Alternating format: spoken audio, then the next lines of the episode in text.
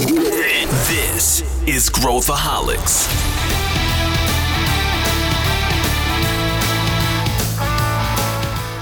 Olá, aqui é Pedro Van Gertner, eu sou o CEO da ACE e esse é Growthaholics, o podcast para quem adora inovação e empreendedorismo. O episódio de hoje é sobre uma das histórias que mais me fascinou no ano passado, a falência da FTX. Como essa quebra influencia o mercado de cripto ao redor do mundo? Como que isso nos educa em relação a identificar fraudes como essa? Para mergulhar nessa história comigo, eu convidei o CEO do mercado Bitcoin, Reinaldo Rabelo, para a gente dissecar juntos esse case. Vem com a gente! Hoje eu estou aqui com o Reinaldo Rabelo, que é CEO do mercado Bitcoin e um cara super ativo aí nas redes, às vezes sendo bastante franco, bastante honesto e sempre muito analítico aí com o que está acontecendo. Então, queria te dar boas-vindas, Reinaldo, aqui ao Growthaholics, né, inaugurando aqui a sua participação no Growthaholics e pedir para você falar um pouquinho né, do que, que você faz, o que, que o mercado Bitcoin faz, que eu acho que é legal para quem ainda não te conhece. Legal. Bom, é, obrigado pelo convite, né? Sempre bacana falar sobre, sobre cripto, mesmo que seja falar dos problemas de, de cripto, né? A gente está construindo um mercado, né, um ecossistema, então é importante falar sobre esse ecossistema que está sendo construído. É, bom, é, sobre mim, né, eu sou advogado né, de formação. É, eu, eu comecei minha carreira é, como advogado tributarista. É, fui, fiz diversos planejamentos tributários aí para para grandes empresas, né, como, como Pepsi, Gillette, Procter Gamble, né, e depois, em 2008, migrei né, para dentro de empresas de tecnologia. Né, sempre fui um, um, um fã de tecnologia, né, sou um consumidor de gadgets, né, a maioria acaba indo para o depósito, né? Mas, enfim, eu sou um, um consumidor uh, early stage de, de tecnologia.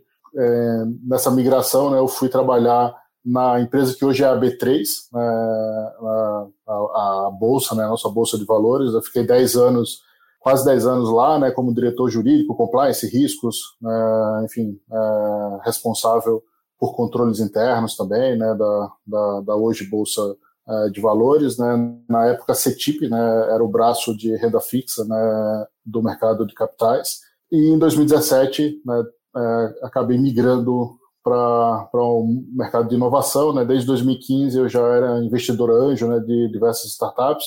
Né? Enfim, dei sorte nas primeiras, né? Enfim, como qualquer novato, né? investi na, no hoje Neon, né? Quando ainda era controle né, investir na, na Asas, né, que é um, é uma fintech que eu acho super, super bacana, diversas outras fintechs, mais de 30 fintechs eu investi, né, e uma delas era o mercado Bitcoin, né, e em 2018 eu acabei assumindo uma posição dentro do MB. O MB é uma startup que foi criada em 2013 por dois colegas é, da FEA, né, da USP, que operavam no mercado financeiro tradicional e viam em Bitcoin um complemento ao mercado financeiro, ainda muito incipiente, né? Bitcoin é, era um mercado que movimentava no Brasil menos de duas mil pessoas, a maioria é, pessoas ligadas à, à tech, né? Que estavam ali vendo e testando, né? A nova nova rede, a nova proposta. Né? E esse projeto deles, né? Acabou dando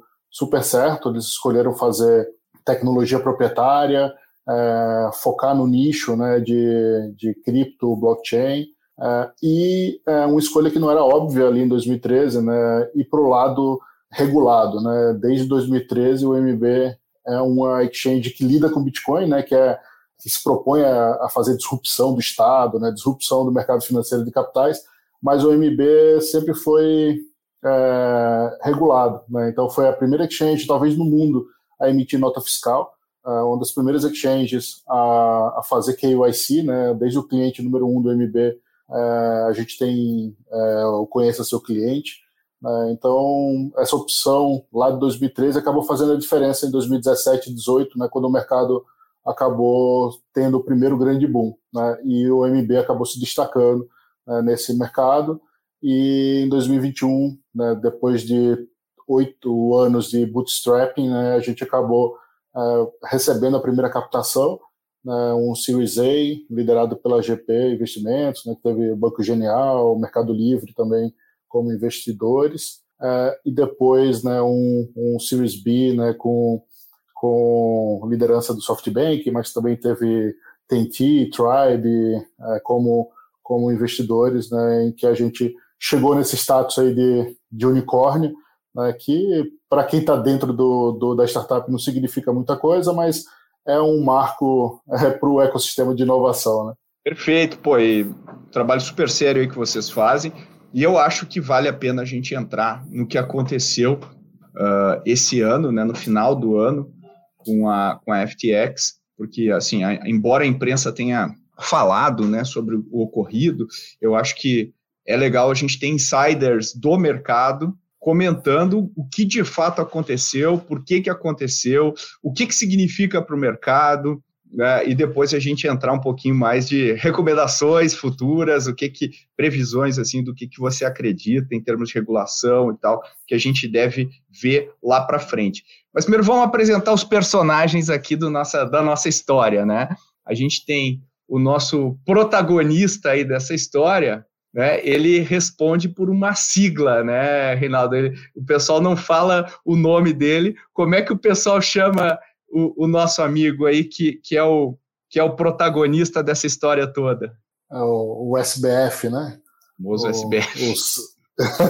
O, o Sam, né? Que, enfim, é, é, ganhou, é muito carismático, né? Ele ganhou é, de forma muito rápida, né? Espaço, né? No ecossistema cripto, né, com essa proposta de fazer um exchange uh, que atendesse os traders como ele era, né? Ele era um trader que ganhou dinheiro primeiro uh, operando, né, arbitragem de cripto, né? No passado isso era, era um dinheiro até fácil, né, de fazer, né, porque existia uma grande uh, descorrelação aí de, de preço, né, entre diversas exchanges, às vezes até dentro do mesmo país, né, mas é, o que ele contava é que ele ganhou dinheiro bastante com arbitragem é, na Ásia, né, fazendo compra de ativos que eram baratos na Ásia e vendendo nos Estados Unidos, vice-versa, né, e acabou é, captando né, pela operação própria da Alameda, né, que era o braço que ele usava para fazer essa arbitragem,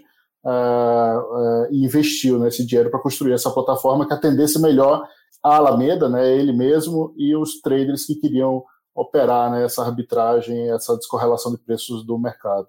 Bom, então você já apresentou um outro, um outro player aí, pessoa jurídica, que era a Alameda, né, Alameda Research, e depois ele criou a FTX, que foi um, um estouro, né, Reinaldo? Os caras porra, bombaram de captação de dinheiro, é, estádio de, de, de, esportes com o nome deles, é Gisele Bündchen, é, é, é Super Bowl, é, é, é Tom Brady, é, é, o cara lá do, do Shark Tank, né, o Leary, é, quer dizer, tem os caras realmente bombaram em termos de uh, exposição em pouquíssimo tempo, né? Se você olhar o timeline da empresa, é, foi um, uma explosão, né, Reinaldo? Sim. Ah, eles conseguiram, de fato, construir né, um bom produto e uh, usaram bem né, a, a, verba que eles tinham e que não tinham, né? Agora a gente sabe que boa parte não era a verba que de fato eles tinham, né, para fazer marketing e ampliar aí o, o número de usuários, né? E, e pessoas que, que colocavam dinheiro na operação deles e aí fazia com que eles tivessem ainda mais dinheiro para promover outros outros é, produtos, né, projetos. Né? Então, é, hoje, né, olhando daqui para trás, né, fica fácil entender né, por que, que eles conseguiram esse crescimento tão vertiginoso. Né? É, é uma, uma combinação de um produto bom, né, de uma solução é, que era necessária mesmo para o mercado, é, com uma ousadia que agora a gente sabe que não era só tomada de risco, mas era fraude. Né? Então, é, acho que isso, isso justifica porque eles ganharam tanto é, espaço no ecossistema cripto tão rapidamente. E, e, e o, o, o, nosso amigo SBF, né, que o, o, nome é Sam Bankman Fried, né, ele, era muito vocal em relação vamos tornar o mundo melhor, vamos, né, vamos uh, ajudar. Então ele doava filantropia, investiram, inclusive a FTX investiu em, em, em várias startups. Depois a gente descobriu que várias dessas startups tinham a moeda deles, né, o token deles lá, então ele não, ele não queria fazer uh, uh, o, o castelo de cartas desabar uh, no, no back-office ali, mas vamos, vamos agora fazer um, um né, entendendo que eles tiveram uma trajetória extremamente virtuosa no mercado de crescimento, olhando de fora, a gente vai para novembro de 2022. Né? novembro de 2022 foi quando as coisas começaram a acontecer. Né? O, o, o que, que aconteceu ali, Reinaldo? Como é que a coisa. Tem um personagem aí externo também, que é o, o, o, CZ, né? que é o nosso amigo da, do Binance, né? que eu sei que a sua cara já, você já, já tem algumas críticas em relação a Binance, mas o CZ, que é o, que é o fundador aí da Binance, que é um cara peculiar aí está, né, ninguém sabe onde, onde ele fica, né, no mundo, ele fica girando, enfim, é um outro personagem no mínimo. Não, tá no metaverso, né? Curioso, é, ele tá aí no, na nuvem. E, e, o que, que aconteceu em novembro, Reinaldo? Pô, Pedro, sabe que eu tava, eh, esse final de semana eu maratonei a série nova do Netflix, né, que fala do, do Madoff, né, é, e é interessante, né, porque a gente, a gente muitas vezes esquece o valor da história para a gente construir o futuro. E a história do, do Madoff, ela se repetiu no Sam, né, e provavelmente vai se repetir no, no CZ, né, enfim, na FTX e Binance, né, porque tem os mesmos atributos. Né, é um personagem carismático, é, que rapidamente é, é, abraça temas né, que, que geram empatia, né, enfim, como Uh, o, o né, até já declarou né, que fez isso por puro marketing, né, defender regulação, defender é, temas de ESG, é, falar que ia doar toda a riqueza é, depois de morrer para pra, as pessoas, né, que não queria ficar com nenhum centavo né, de, de riqueza, que não era dele, né, era dos clientes.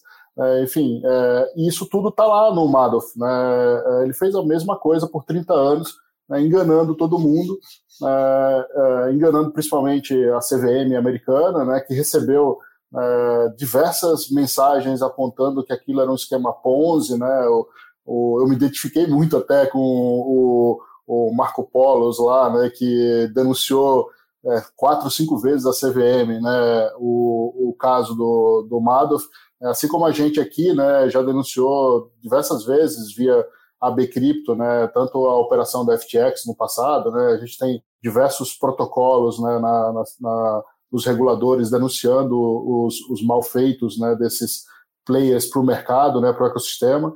É, enfim, é, e o Madoff só foi revelado quando aconteceu uma crise. Né, com a crise de 2008, né, todo mundo correu atrás do dinheiro que estava com ele e o dinheiro não estava com ele, né? Ele tinha usado, né, todo o dinheiro né, no esquema de fraude de Ponzi que ele que ele tinha. Né? Aconteceu a mesma coisa com o Sam. Né? Eu até esperava que fosse acontecer com com a Binance, né? Mas eu acho que a Binance é um player mais robusto do ponto de vista tanto de recursos e captação, né? Ela tem muito mais volume, como do ponto de vista regulatório, né? O Sam tem é, um, tinha um problema sério, né, que ele tinha vínculos com os Estados Unidos. É, o CISI não tem. Né, então, o SEM tem muito mais fragilidade né, do ponto de vista regulatório do que o CISI tem, né, porque ele deve explicações ao governo americano né, que o CISI não deve. É, ele, ele pode continuar é, vagando aí pelo, pelo, por mares internacionais né, sem ter que é, prestar informações né, ao, ao, governo americano. Então, com a crise que aconteceu no mercado como um todo, né, no mercado cripto em particular, principalmente com a quebra né, de empresas como a, a Luna, né, a Celsius, é, acabou gerando né, um, um, um, efeito dominó né, que afetou né, o, a operação de alavancagem, né, fraude ou esquema Ponzi do, do. Então, ali em novembro, né, ele se viu é, sem recurso nenhum para conseguir é, manter as operações e sofreu um ataque especulativo coordenado pelo CISI, né, que era um, antigamente um, um, um investidor da, da FTX né, e depois acabou se tornando é, competidor e inimigo. Né, o Sam peitou o CISI, né, tirou ele do, do, do, do cap table, né, forçou a saída dele é, como investidor da, da FTX e provocava né, continuamente ele nas redes sociais, né, falando que o CISI não podia pisar nos Estados Unidos porque seria preso, né, enfim, é, falando que a Binance e o CISI né, operavam contra os clientes na plataforma deles, usando é, arbitradores. Então, é, isso acabou gerando desgaste na relação deles, né, e o CISI aproveitou essa fragilidade né, com a revelação de um buraco na, no, no balanço né, da Alameda, que estava lá nos Estados Unidos e precisava prestar informações ao governo né, é, para fazer esse ataque especulativo, e a FTX não suportou. É, enfim, é, sendo revelada né, a fraude, assim como o Madoff, né, com a crise de 2008, né, foi, foi revelado né, pela crise. E a, e a, a FTX ela, ela, tinha uma, uma uma moeda que era FTT, né, que inclusive a Binance detinha um volume considerável dessa, dessa moeda e o CZ também fez o, fez o dumping, né, ele, ele, ele, ele largou uh, simultaneamente, né, uh, depois que a, né, a, a, o veículo lá, a Coindesk, falou que tinha coisa estranha com a com a, com a Alameda por eles ter, terem uma grande porção de, de FTT, né? Que é uma. Explica para o pessoal o que, que é uma. O que, que é o, que, que significa ter uma, uma moeda própria, como é, porque a Binance também tem uma, né? Quer dizer, é muito comum aí ter o, os players terem uma moeda própria, né? É, a, FTT até é uma cópia da, da, do BNB, né, que é a, a moeda da, da Binance, uh, enfim, e outras exchanges né, acabaram criando né, as suas suas próprias moedas, uh, não é muito diferente, né? Para quem não vive no mundo cripto, uh, não é muito diferente do que um programa de pontos né, da própria empresa. A diferença aqui está que esse programa de pontos da empresa ele é negociado em diversas plataformas, ele não é preso, né, só na plataforma da empresa que lançou. e alguns elementos né, são colocados nesse tipo de lançamento para disfarçar o, a característica de valor mobiliário, né? mas na verdade é um valor mobiliário né? na medida que essas empresas distribuem é, resultados né, para quem detém essas moedas né? e distribuem resultados de maneiras complexas né, para é, é, iludir aí, os reguladores. Né? Então, uma das formas de, de fazer isso é com a, com a queima né, de, de moedas, né, o tal do burn. Né? Então, você emite é, muitas é, moedas e você se compromete, né, dependendo do volume das suas operações, a recomprar e queimar né, algumas dessas, dessas moedas emitidas. Né? Então, a SEC, né, a CVM americana, até agora, né, depois da explosão da FTX, está tá estudando as demais né, moedas de exchange é, por conta dessa característica. O CZ tinha muitas FTTs, né, que era a moeda da, da FTX, por conta justamente da retirada dele do cap table da FTX. Né? O, o Sam é, expulsou né, o CZ do cap table pagando com um volume absurdo né, de FTT, né, que com a crise do mercado e a crise da própria FTX né, passou a valer nada. Né? Enfim, é provável, possível, né, que esse risco ele exista para as demais é, moedas de exchange. Né? Moeda de exchange como eu falei, é um programa de pontos da exchange que dá direitos a algumas coisas, né, como essa queima de moedas que valoriza, né, direito de vender para qualquer outra pessoa em qualquer exchange, uh, e também direitos de descontos. Né, mas esse, esse direito de desconto eu acho que é o menos é, importante, né, porque quase todas as exchanges têm, têm programas é, de preço por volume. Né, então, a compra de moedas é, para desconto é, é, o que menos importa. Né? As pessoas compram moedas de exchange esperando receber uma parte dos resultados da, da empresa através desses mecanismos é, de disfarce é, da operação. E aí, para o pessoal entender o que, que acontecia por baixo dos panos, né, Reinaldo? Para quem estava de fora, o, o, camarada, né, a pessoa lá fala, pô, vou comprar Bitcoin, vou lá na FTX, né, passo o cartão, pá, tem uma carteirinha, aparece lá meu saldo de Bitcoin, o que estava acontecendo de fato, como, como, o que estava acontecendo com a grana do pessoal na prática? Bom, Pedro, assim, eu sempre faço essa comparação, né, que o, um exchange, né, o mercado Bitcoin, ele é igual o mercado livre, né, só que em vez de vender, né, de colocar na plataforma para negociação bicicletas, né, a gente coloca para negociação Bitcoin, né, então essa é a única diferença, até hoje é, nem é tão diferença assim, porque o Mercado Livre também oferece Bitcoin lá. É, então, a gente, como exchange, é só uma plataforma que permite que pessoas que querem vender encontrem pessoas que querem comprar. A diferença né, do mercado Bitcoin, de qualquer exchange, para o Mercado Livre, é que a bicicleta do Mercado Livre não está no Mercado Livre, né, normalmente. Né, ela está na loja que está é, vendendo aquela bicicleta, ou na pessoa né, que está vendendo aquela bicicleta para um comprador. É, com o cripto, né, todas as bicicletas, né, todos os bitcoins, eles ficam na plataforma, ficam na exchange. É, então, é, quando é, eu quero vender Bitcoin, eu preciso colocar meu Bitcoin na plataforma e aí eu vou na, na, na minha conta e digo qual o preço que eu quero por, aquela, por aquele ativo né, que eu estou me desfazendo.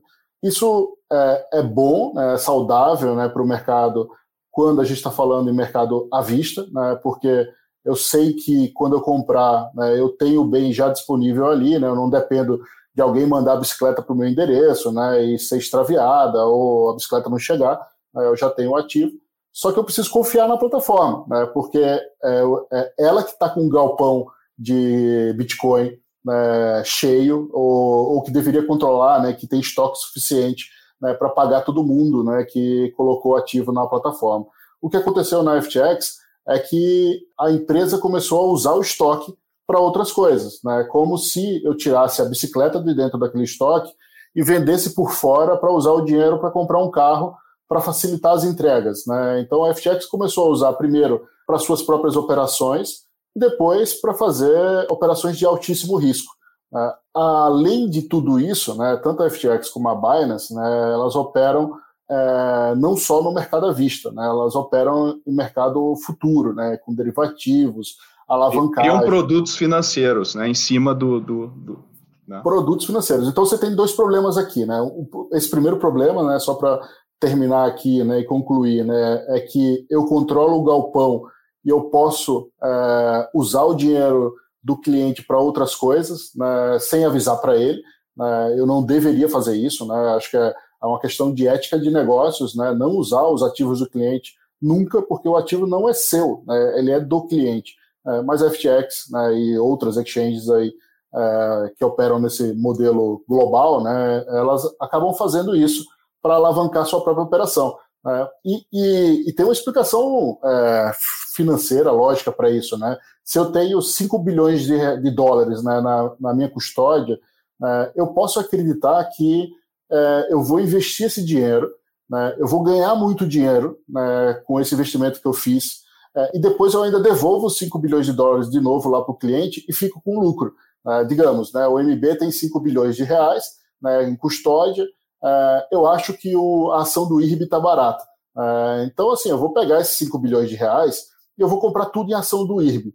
Né, e digamos que o preço da ação dobra. Né, então eu passo a ter 10 bilhões de reais. Aí eu vendo as ações do IRB, devolvo os 5 bilhões de reais para os clientes na, no meu galpão né, e lucrei 5 bilhões de reais fácil. Né, e tudo funciona bem até que não funciona. É, então foi o que aconteceu é, com a FTX. Estava tudo bem. Só que quando o mercado caiu né, de uma forma é, muito rápida, né, o mercado se desfez rapidamente no ano passado, é, ele não tinha mais como é, recompor o galpão. Né. então, digamos, né, eu comprei 5 bilhões de ações do IRB, né, e em vez de subir o preço, o preço caiu pela metade. É, então eu só tenho 2 bilhões e meio. Né, como que eu faço para devolver os 5 bi que eu tinha pego? Né, não tem como. É, então, esse é um primeiro ponto, né, que é o uso do estoque que estava no galpão, que era do cliente, para operações próprias. O segundo ponto é a alavancagem, né? aí é a operação financeira é, que deveria ser regulada, que deveria seguir regras de gestão de margem, é, é uma operação extremamente complexa. A gente vê, é, eu citei o caso do Madoff, né, enfim, o mercado em 2008 né, quebrou por conta né, de é, erros né, em operação, ou fraudes mesmo, né, em operação de, de alavancagem, derivativos né, e mercados futuros. É, imagina isso fora é, de uma gestão, de uma governança é, mais adequada. Né? É óbvio que está tudo é, errado, está né? Tá tudo com um risco é, desmedido, né? então é, o potencial ali de, de risco né, da FTX era muito maior né, do que só usar o dinheiro do estoque. Né? Ele não só usava o dinheiro do estoque, como ele pegava aquele dinheiro e é, dobrava, triplicava, na verdade até multiplicava por 150 vezes para os clientes usarem. Né? Isso acabou inflacionando o mercado. Né? Eu sempre comento né, que o mercado cripto não é do tamanho que as pessoas acham que é, porque tem muito dinheiro falso, é, dinheiro de alavancagem rodando é, nesse ecossistema, infelizmente. É, mas é normal quando, se sur quando surge um mercado novo, né, essas práticas elas andam junto com o desenvolvimento de tecnologia, com o desenvolvimento de aplicações, é, mas a gente vai ver ainda muitas outras quebras antes do mercado se consolidar.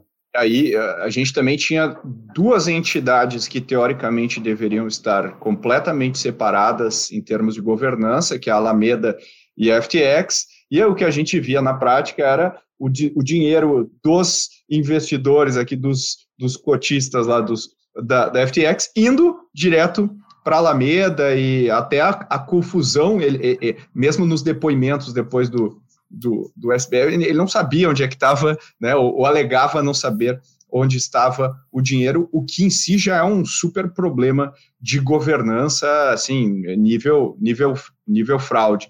Um, a FTX, e aí, não tinha, a, FTX, a FTX não tinha nem CFO, né? Então, assim. Não tinha. É, não tinha. Essa é, é uma das coisas que é, intrigam, né? Principalmente a gente que está tentando empreender no Brasil, né? Porque a gente ficou é, oito é, anos sem nenhum tipo de captação. Depois a gente foi fazer é, Series A, Series B.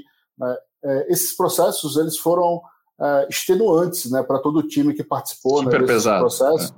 porque a gente sofreu uma due diligence não só na empresa, mas na, nas pessoas dos sócios e dos, dos executivos, uma, uma due diligence muito minuciosa. a gente teve que é, demonstrar assim, por que, que eu, eu tenho uma casa que eu comprei em, em 2000, antes da, da existência é, do mercado cripto. Né? Então a gente acabou tendo que revelar né, diversas informações, tanto para os investidores locais, né, brasileiros que investiram na gente no Series A, e principalmente no Series B. É, a gente teve como nosso é, apoiador né, nesse processo de captação o JP Morgan, né, que tinha acabado de fazer o processo de IPO da, da Coinbase, né? A gente estava também fazendo um processo de, de IPO aqui no Brasil, né? Acabou sendo interceptado ali por uma proposta do SoftBank.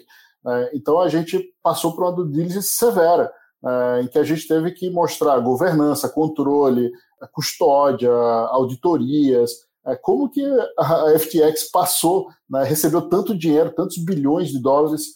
De investidores top tier, né, Reinaldo? Não foram não foram Exatamente. amadores, digamos assim, né? Não, eram investidores é, é, é relevantes no mercado americano né, que não checaram, é, enfim, é, questões básicas né, de governança da FTX. E a gente sofria um pouco com isso, né? Como a gente sofre ainda né, com, com esses exemplos aí de, de Binance, né, Huobi e afins, né, questionamento dos nossos investidores, né? Pô, por que, que a FTX consegue fazer tanto só com é, 100 é, funcionários. Né? É, pô, por que, que a FTX consegue fazer uma operação de derivativo né, e vocês não conseguem? Né? Ah, como que a FTX consegue operar em tantos países e vocês não conseguem?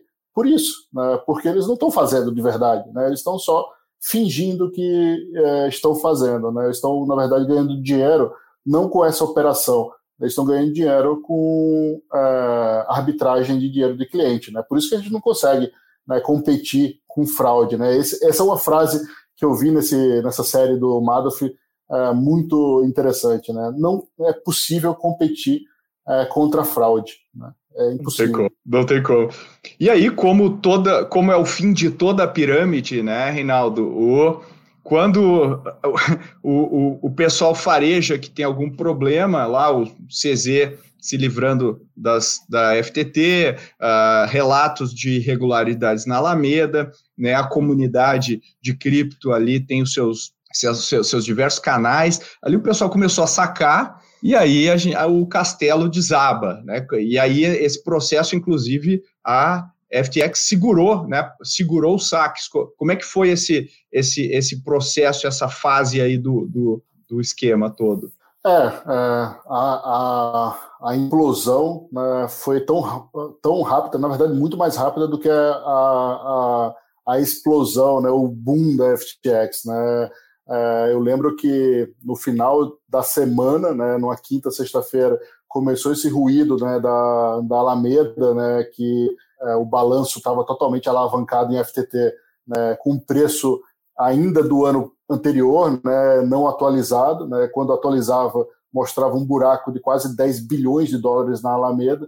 Né, isso foi numa quinta, quarta, quinta, sexta-feira. Né, na segunda-feira, a FTX já estava quebrada. Né, ela já tinha sofrido é, o ataque especulativo do CZ, né, que é, colocou à venda todas as FTTs dele, né, todos os tokens da FTX, ele colocou à venda, não aceitou né, o, o, a proposta de recompra da, da Alameda, é, e os clientes começaram a ficar com medo e pediram resgate. É, de novo, né, é a mesma coisa que aconteceu com o Madoff, né, quando os clientes pedem resgate, é uma fraude, a empresa não tem dinheiro no estoque, é, o galpão dela está vazio, ela não consegue devolver dinheiro é, para quem pediu, é, e aí começa mais gente pedir de, é, resgate né, e o problema se torna é, impossível de, de resolver. Né. então, na terça-feira já né, o, o, o Sam né, declarou que estava em conversas com o CZ para que a Binance comprasse a FTX e cobrisse né, esse buraco que era estimado em 10 bilhões de dólares.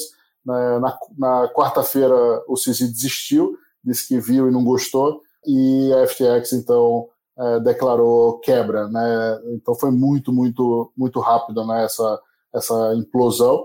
É, e quem conseguiu tirar o dinheiro até segunda se deu bem, é, quem é, não conseguiu é, perdeu tudo que tinha colocado lá. É, e a gente observa hoje que no processo né, de, de recuperação judicial, né, no o, o Chapter 11 né, nos Chapter Estados 11. Unidos, eles juntaram lá todas as entidades FTX né, na, na, no mesmo processo. Né? Então, o que vai provavelmente acontecer é que o dinheiro que, que possa ser resgatado, né, Bahamas é, acabou apreendendo lá 3 bilhões de, de dólares, né, o, o Silvergate né, tinha 150 milhões de, de dólares, todo esse dinheiro vai servir para pagar os americanos, né, o resto do mundo que é, entre com suas ações uh, inúteis aí nos, nos, no, nas jurisdições locais, porque não vai conseguir processar uh, ninguém. Né? No Brasil, a FTX tinha um, um, diretor responsável pela FTX, que já sumiu, já desapareceu, né? ninguém sabe mais onde é que ele está.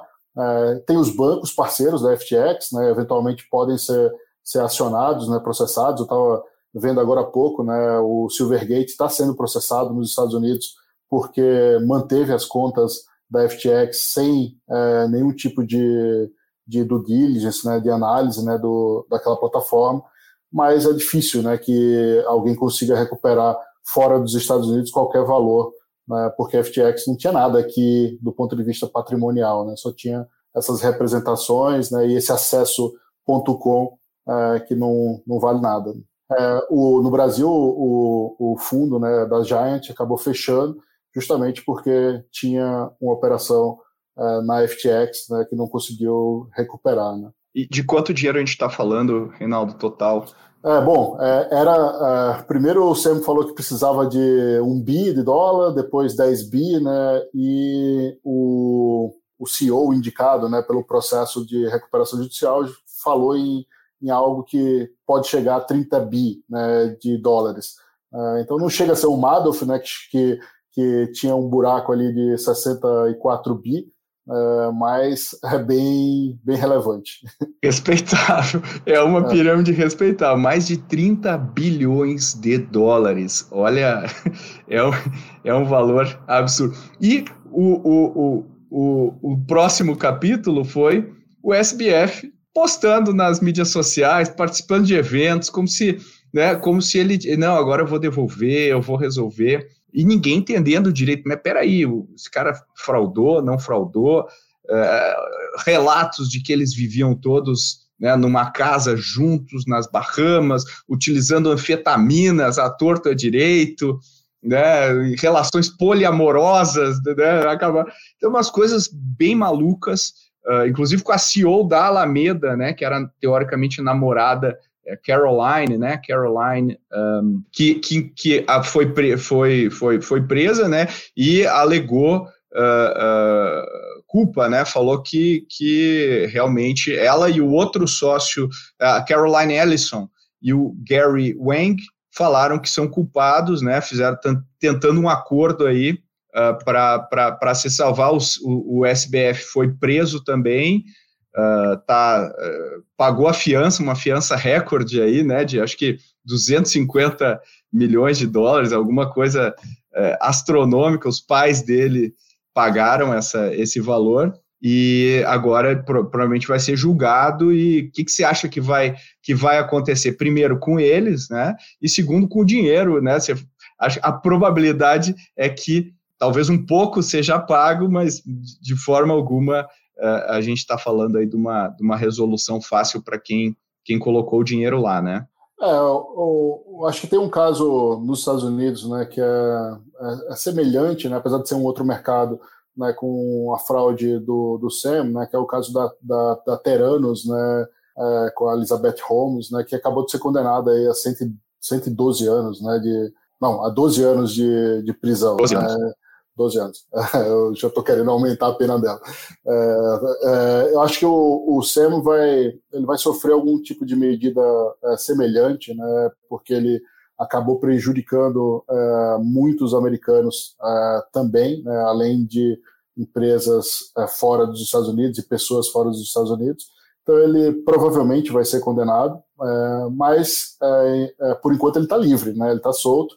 É, apesar da multa ser de 210 milhões, né, na verdade a garantia foi só de 5 milhões de dólares, né, só é, entre aspas, né, mas é, foi, foi essa garantia que foi colocada para que ele pudesse responder em liberdade. É, enfim, é, o, o recado é ruim né, para o ecossistema como um todo, é, porque enfim, é uma fraude muito óbvia, é uma fraude confessada, né, e ver que quem cometeu essa fraude continua é, livre, né, acaba dando uma mensagem ruim, né, de que o crime compensa né, no mundo é, cripto, né, e, e, e, acaba sendo sendo ruim. Mas acho que esses são os efeitos para FTX, né, para o SAM, né, para os consumidores, como eu falei, acho que poucos vão recuperar alguma coisa, mas não tudo. Né, e para o ecossistema fica a mancha, né, assim como foi lá atrás Mt. Gox, né, mas eram muito, pouca, muito poucas pessoas ainda no mercado, né? então o prejuízo era menor. Agora o prejuízo foi, foi gigantesco, né? porque todo mundo viu, né? não, não, dá para esconder né, essa fraude. E uh, o, o, impacto uh, negativo né, que a gente tenta uh, lutar né, para que não aconteça é de regulações ruins, né, regulações muito restritivas ou regulações que direcionam né, o mercado para os incumbentes, né, que aproveitam também esse momento para dizer, tá vendo? Eu falei que esse negócio de fintech, startup, é maluquice, né? É um, é um bando de, de drogado, jovem, irresponsável, né? enfim, acaba é, é, servindo, né? Como como storytelling de quem é, quer blindar seu negócio contra inovações disruptivas, né? É, mas, enfim, ainda não saiu nenhuma regra, nenhuma lei né, é, inviabilizando o mercado. No Brasil, a gente teve, no final do ano, né, a publicação da, a, a, da lei né, de, de empresas cripto, é, mas é uma lei muito principiológica que não foi regulamentada ainda. Né, a, a gente ainda nem sabe quem vai ser o, o regulador que vai regulamentar. É, então, essa é a nossa luta daqui para frente né, e percepção dos impactos da FTX no ecossistema. que, que, você, que, que você prevê, né, olhando para frente? A gente, o, o, o preço e o valor das, das criptomoedas uh, foi afetado por toda essa, pelo contexto macro, né, de liquidez e tudo mais, acabou, assim como valuation de várias startups, assim como a, a migração né, para outros veículos de investimento né, atrelados aí a juros e, e tudo mais. Uh, mas o que, que você aposta em relação às criptomoedas? O que, que deve acontecendo para frente? É, é, eu, eu entendo, né, como qualquer inovação, que sempre vai existir players maliciosos uh, no início né, da jornada, até o mercado se estabelecer, se consolidar, e aí, né, eu acho que me parece que é, uma, que é, um, é, um, é um ritual de amadurecimento que o mercado cripto está passando até entrar né, no mainstream, como a gente uh, deve ver nos próximos anos. Eu queria ouvir de você o que, que você acredita que vai acontecer com esse mercado, com as exchanges, né? Você já falou um pouco de regulação, mas o que, que você acredita aí para o futuro? É, bom, como eu falei, né, o MB ele nasceu é, meio coxinha né, num mercado que é extremamente ousado. Né? A gente, enfim, é, acreditava né, que é, cripto iria se conectar com o mercado financeiro né, em algum momento. Né? A gente sabia como, né, qual que seria essa ponte que uniria né, os dois é, lados né, separados por esse, por esse rio aí da, da, da tecnologia e a gente continua achando a mesma coisa. Né? Esse, esse negócio, né, ele é, é, menos o preço do Bitcoin e mais a tecnologia que permite uma, uma, uma melhora né, no, no funcionamento do mercado financeiro de capitais. É, essa é a nossa aposta, é uma aposta de longo prazo, não uma aposta de curto prazo. É, a gente acha que esse mercado vai amadurecer depois de 2025. Né? A gente está trabalhando em fundações a gente criou em 2019 né, a, a primeira empresa é, de tokenização né, do país. Né? A gente fez a primeira tokenização de recebíveis né, num, num, formato que aproximava né, de um conceito de mercado tradicional. Né? Lá em 2019, né, quando a gente tokenizou precatórios, depois tokenizou cotas excluídas de consórcio, tokenizou até é, recebíveis de clubes de futebol, né? enfim. Então a gente acha né, que cripto é infraestrutura né, para esse novo mercado financeiro de capitais. O preço do Bitcoin e dos tokens que são negociados, eles vão é, variar muito ao longo dessa jornada longa né, de é, construção dessa nova infraestrutura. E eu acho né, que a gente vai ter no, no futuro alguns tokens é, que serão é, negociados, é, que terão valor, né, até como é, integração entre diversas aplicações, interoperabilidade, né, o futuro do DeFi, né, o futuro do, do ICO, o futuro de algumas aplicações que já foram tentadas e acabaram é, caindo depois, mas serão poucos. Né. Eu acredito muito né, no Bitcoin, é, acredito muito no, no Ether, né, porque são duas redes é, que, que já provaram né, é, rigidez né, suficiente para continuarem a prover algumas aplicações interessantes. É, eu acho que o Bitcoin serve muito né, como plataforma de registro. É, a gente tem a possibilidade né, de registrar no Bitcoin é, qualquer coisa em qualquer lugar do mundo e aquilo é, ficar né, é, imutável né, para todo sempre. Né, então, eu poderia é, transformar né, o, a rede do Bitcoin numa plataforma de registro de a propriedade intelectual, por exemplo. Uh, e eu sei que é muito mais seguro registrar lá do que registrar uma patente no INPI. Né? Então, uh, essas redes, né, Bitcoin e Ether, acho que elas já se provaram, acho que cabe mais umas duas ou três redes né, que vão uh, trazer algumas aplicações que essas duas não atendem ainda. enfim, a gente não sabe quais, quais serão.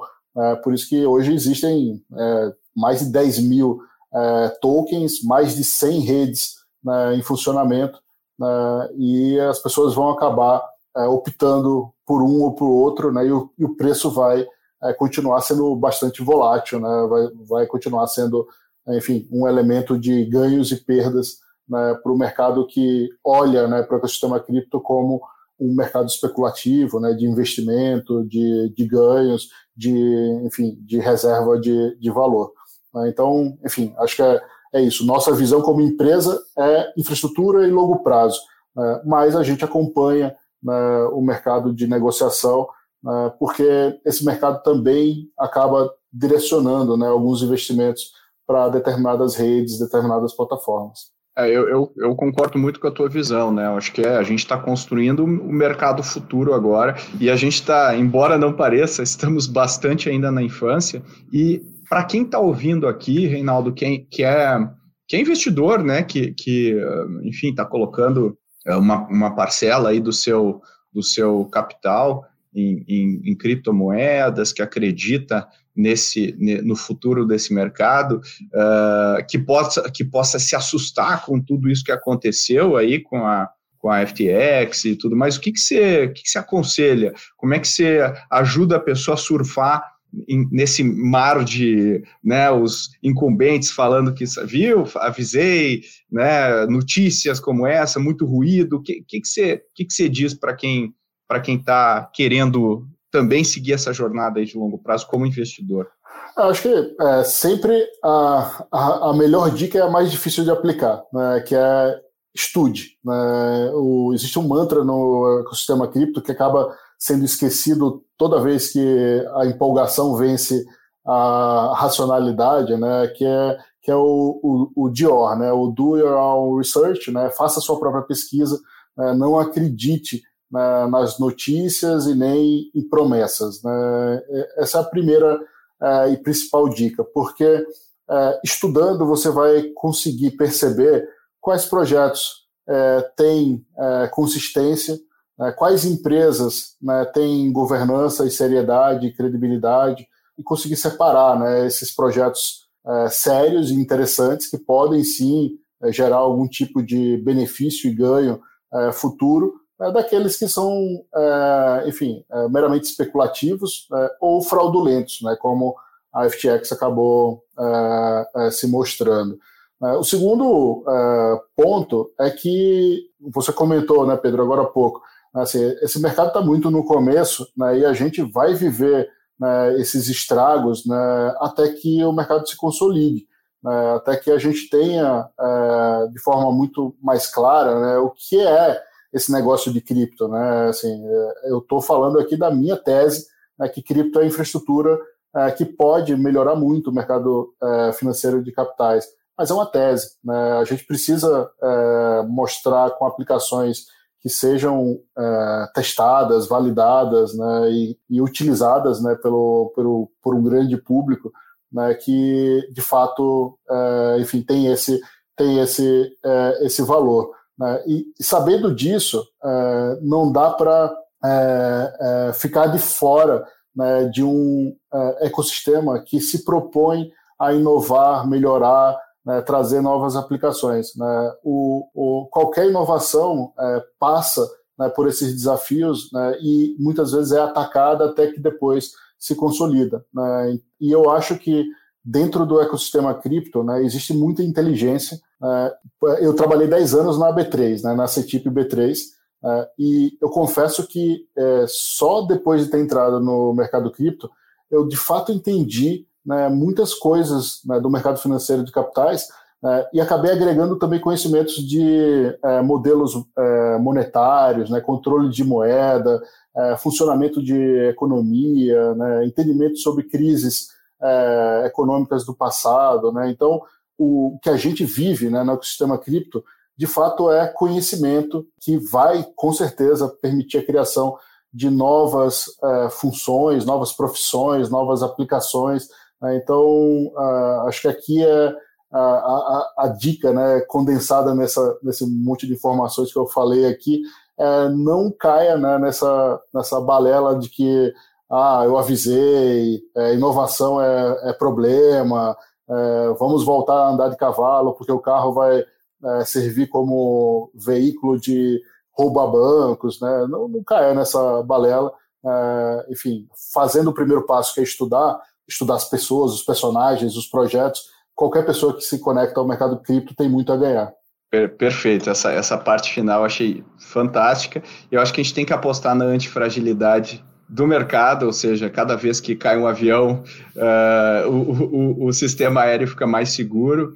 porque todos os agentes se unem né, para entender o que aconteceu, fazer lições aprendidas e, e tudo mais. E eu acho que faz parte do, do, do pioneirismo. Hoje de manhã eu estava lendo um, um, um lendo sobre as ferrovias no, nos Estados Unidos, né, quando os caras fizeram a primeira ferrovia aqui do, do leste a oeste, e era um horror, né, quando os caras postavam relatos, era um horror, era super inseguro, os índios iam lá, matavam as pessoas, né, tiravam o escalpo e tal, e, pô, ferrovias não são seguras e tudo, mas hoje a gente vê a importância das ferrovias para o mundo inteiro, é um meio de transporte super seguro, super usado, super importante, e eu acho que é um pouco isso, aquela coisa da gente, às vezes, não conseguir projetar para o futuro uh, uh, a nossa visão e entender o que está acontecendo. Com isso, Renato, queria te agradecer muito a sua participação. Pô, eu adorei esse papo aqui, agora que eu vi, acabei de ver que está em cima da, da hora aqui, mas eu ficava mais, mais um tempão discutindo contigo, porque pô, você é um poço aí de conhecimento sobre o setor, conhece detalhes, e eu te, queria te, te agradecer muito, Reinaldo, por você ter parado aí a sua intensa agenda para conversar aqui comigo e te desejar tudo de bom aí para esse ano que se inicia. E também abro aqui para você, para quem está nos ouvindo, né? Você compartilhar como é que o pessoal te segue, te acompanha, uh, né? Interage com você aí nas, nas mídias sociais. Boa, é, eu que agradeço, Pedro. Muito bacana o papo, né? Como eu falei no início, né? Sempre bom falar de, de cripto, mesmo que a gente dedique mais tempo para falar dos problemas de cripto, a gente acaba, enfim, é, aprendendo né, e, e explicando também é, um pouco mais do que, que é esse, esse ecossistema. É, eu sou fã né, do, do programa, é, sigo, né, adoro podcasts, YouTube, vídeos, programas. Hoje a gente tem essa facilidade né, de, de, além de livros, né, a gente tem acesso a informações né, com pessoas que de fato estão ali metendo a mão né, no, no, no negócio, né, é, e a gente deixa de estudar os cases né, depois que eles acontecem, né, e agora a gente tem a oportunidade de, de estudar os cases enquanto eles estão acontecendo. Né, então, parabéns aí a você e todo o time aí que, que enfim, dedicam bastante tempo aí em levar esse conhecimento para a galera. E eu, é, eu tenho uma missão né, que eu coloquei para mim quando eu entrei no mercado cripto, que eu queria aprender é, rápido né, sobre cripto, né, e eu me coloquei ali o desafio de escrever um post todo dia no LinkedIn. Né, era uma rede que eu gostava, né, porque tem menos fakes no LinkedIn do que tem no Twitter, por exemplo, né, e é, as pessoas também são mais, mais comedidas nos comentários, né, porque elas estão ali brigando por, por profissão, né, então elas deixam é, os seus preconceitos um pouco mais é, escondidos né, no LinkedIn. Né, e eu continuo fazendo isso porque, de fato, me obriga a estudar uh, os assuntos antes de eu escrever, né? senão eu vou acabar falando bobagem e tomando porrada uh, no LinkedIn. Mas é a rede ali que eu estou uh, acessível, né? sempre tento responder todos os comentários, né? todos os contatos, né? e tenho aprendido muito também com, com a própria rede. Então, quem quiser me seguir, é só pedir para conectar no LinkedIn ali que a gente continua esse, esse, esse papo. Uh, e o MB, né, o mercado Bitcoin, tem diversos diversas plataformas aí também de, com informações sobre os, os produtos e sobre os rumos né, do nosso, nosso negócio. A gente acredita muito em cripto, a gente acha que 2023 vai ser um ano de construção uh, e quem acompanhar o MB vai ver uh, muitas uh, melhorias né, na nossa plataforma, sem loucura, né? A gente não vai, vai continuar né, a não acessar o galpão dos clientes. Né? A gente tem o nosso próprio galpão, né, e a gente usa só ele, mesmo que seja mais difícil, mesmo que demore para a gente crescer, é, mesmo que a gente não, não ganhe, né, é, enfim, espaço com as celebridades, né, é o trabalho que a gente acredita e que vem dando certo até aqui. Sensacional, obrigado, Reinaldo. Valeu. E você gostou desse episódio e quer saber mais sobre essa história? Deixamos alguns links de recomendação de leitura aqui na descrição do episódio. Tem muita coisa para você aprender tudo sobre o caso do FTX. Se você quer saber mais sobre o mercado de cripto, a gente gravou um episódio junto com o André Portilho do BTG Pactual, que é o episódio 154, onde a gente fala sobre o chamado Crypto Winter. E no episódio 133, a gente fala sobre o metaverso e tudo que está sendo falado a respeito desse assunto. Como sempre, se você gosta do Growthaholics, a gente quer pedir a sua ajuda para compartilhar nas suas mídias, com seus amigos, amigas, nos grupos de WhatsApp que você participa. Isso ajuda a gente a atingir cada vez mais pessoas com o nosso conteúdo, que tem o único e exclusivo objetivo de educar o mercado e trazer os temas de inovação e empreendedorismo para a galera. Então, ajuda a gente, 30 segundos faz com que o Growthaholics chegue a cada vez mais pessoas. E se você quer participar, quer indicar alguém, tem algum tema que você acha que a gente deveria aprofundar, manda e-mail. Manda e-mail para podcast.goace.vc que a gente vai analisar com muito carinho as suas sugestões. Até a próxima!